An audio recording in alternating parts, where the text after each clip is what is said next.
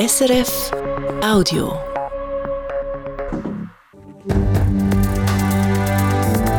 SRF 1, jetzt mit dem Regionaljournal. Regionaljournal Zürich Schaffhausen. T-Rex Zatal, wie man sich im Sauriermuseum auf den Besucheransturm vorbereitet. Lädeli-Sterben bekämpfen und zu Bülach sollen Zentrumsmanager die Innenstadt beleben. Das Wetter bewölkt und regnerisch bei 7 Grad. Am Mikrofon der Peter Schürmann.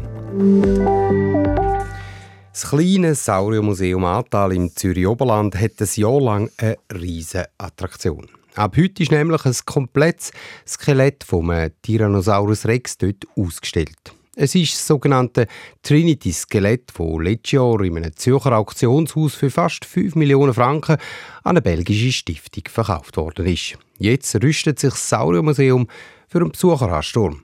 Christoph Brunner. Er ist im wahrsten Sinn vom Wort königlich. Der T-Rex Trinity, wo in den letzten paar Wochen aus 250 Knochenstück aufgebaut worden ist. Und mit seinen 4 Meter Höhe und 12 Meter Länge sprengt Trinity nicht nur alle Dimensionen von dem, wo wir in den letzten 30 Jahren im Sauriermuseum Ahrtal schauen konnten, sondern er sprengt auch den finanziellen Rahmen, sagt Jolanda Schicker vom Sauriermuseum. Wir mussten äh, Trinity müssen versichern und äh, ich wollte jetzt hier keine Zahlen nennen, aber der Versicherungswert von der Trinity ist gleich viel wie der ganze Rest vom Museum. Das Sauriermuseum ist also in dem Jahr, wo das Trinity-Skelett dort ausgestellt ist, gerade doppelt so viel wert. Jolanda Schicker ist aber zuversichtlich, dass das Museum, das keine staatlichen Subventionen bekommt, die Ausgaben für die Ausstellung wieder reinholt in diesem Jahr. Weil, wo letztes Jahr das T-Rex-Skelett vor der Auktion im Foyer von der Zürcher Tonhalle ein paar Wochen ausgestellt worden ist, sind über 30.000 Leute vorbeigegangen schauen. Das dürfte sich jetzt im Sauriermuseum Atal wiederholen. Ich denke auch, dass wir einen grossen Ansturm werden haben. Wir hatten im letzten Jahr 126'000 Besucher gehabt und ich hoffe, dass wir jetzt dieses Jahr so um die 150'000 dürfen erwarten. Also es wird schon einiges auslösen. Schon jetzt ist es im Sauriermuseum, wo in einer alten Spinnerei daheim ist, teilweise recht voll an gewissen Spitzentagen.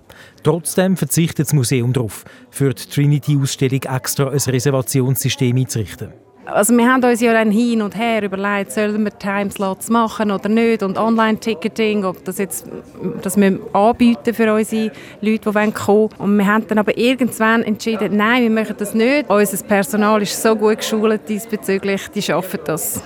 Allerdings, zumindest in den nächsten paar Wochen macht das Sauriermuseum schon am Morgen um 9 Uhr auf, also eine Stunde früher als normal. So sollen sich Besuchermassen besser über den Tag verteilen. Und Jolanda Schicker hat noch einen Tipp. Kommt, wenn es schönes Wetter ist und nicht am Samstag oder Sonntag. Also dann wird das Museum rappelvoll sein, aber das war auch vorher schon so. Gewesen. Und man darf nicht vergessen, die Trinity sei noch ein ganzes Jahr im Sauriermuseum ausgestellt. Man könnte sich also auch noch ein bisschen Zeit lassen für eine Audienz beim König der Dinosaurier. Das Lädeli-Sterben bekämpfen und die Altstadt attraktiver machen.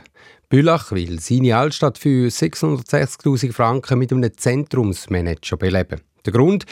In der Altstadt von Bülach gäbe es viele Leerstände, was die Attraktivität und das Image von Bülach gefördert, das schreibt heute die Zeitung Zürcher Unterländer.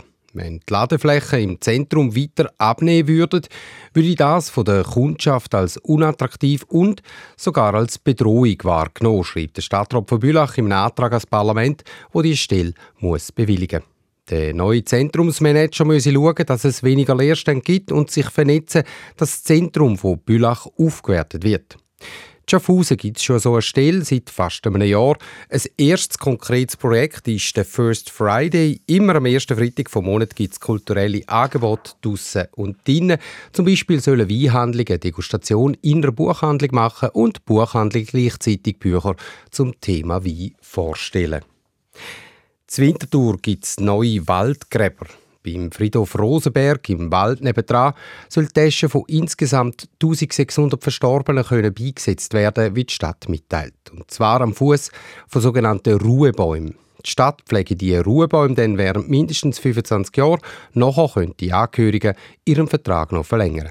1000 Franken kostet eine Bestattung für Einwohnerinnen und Einwohner, für Auswärtige noch ein bisschen mehr.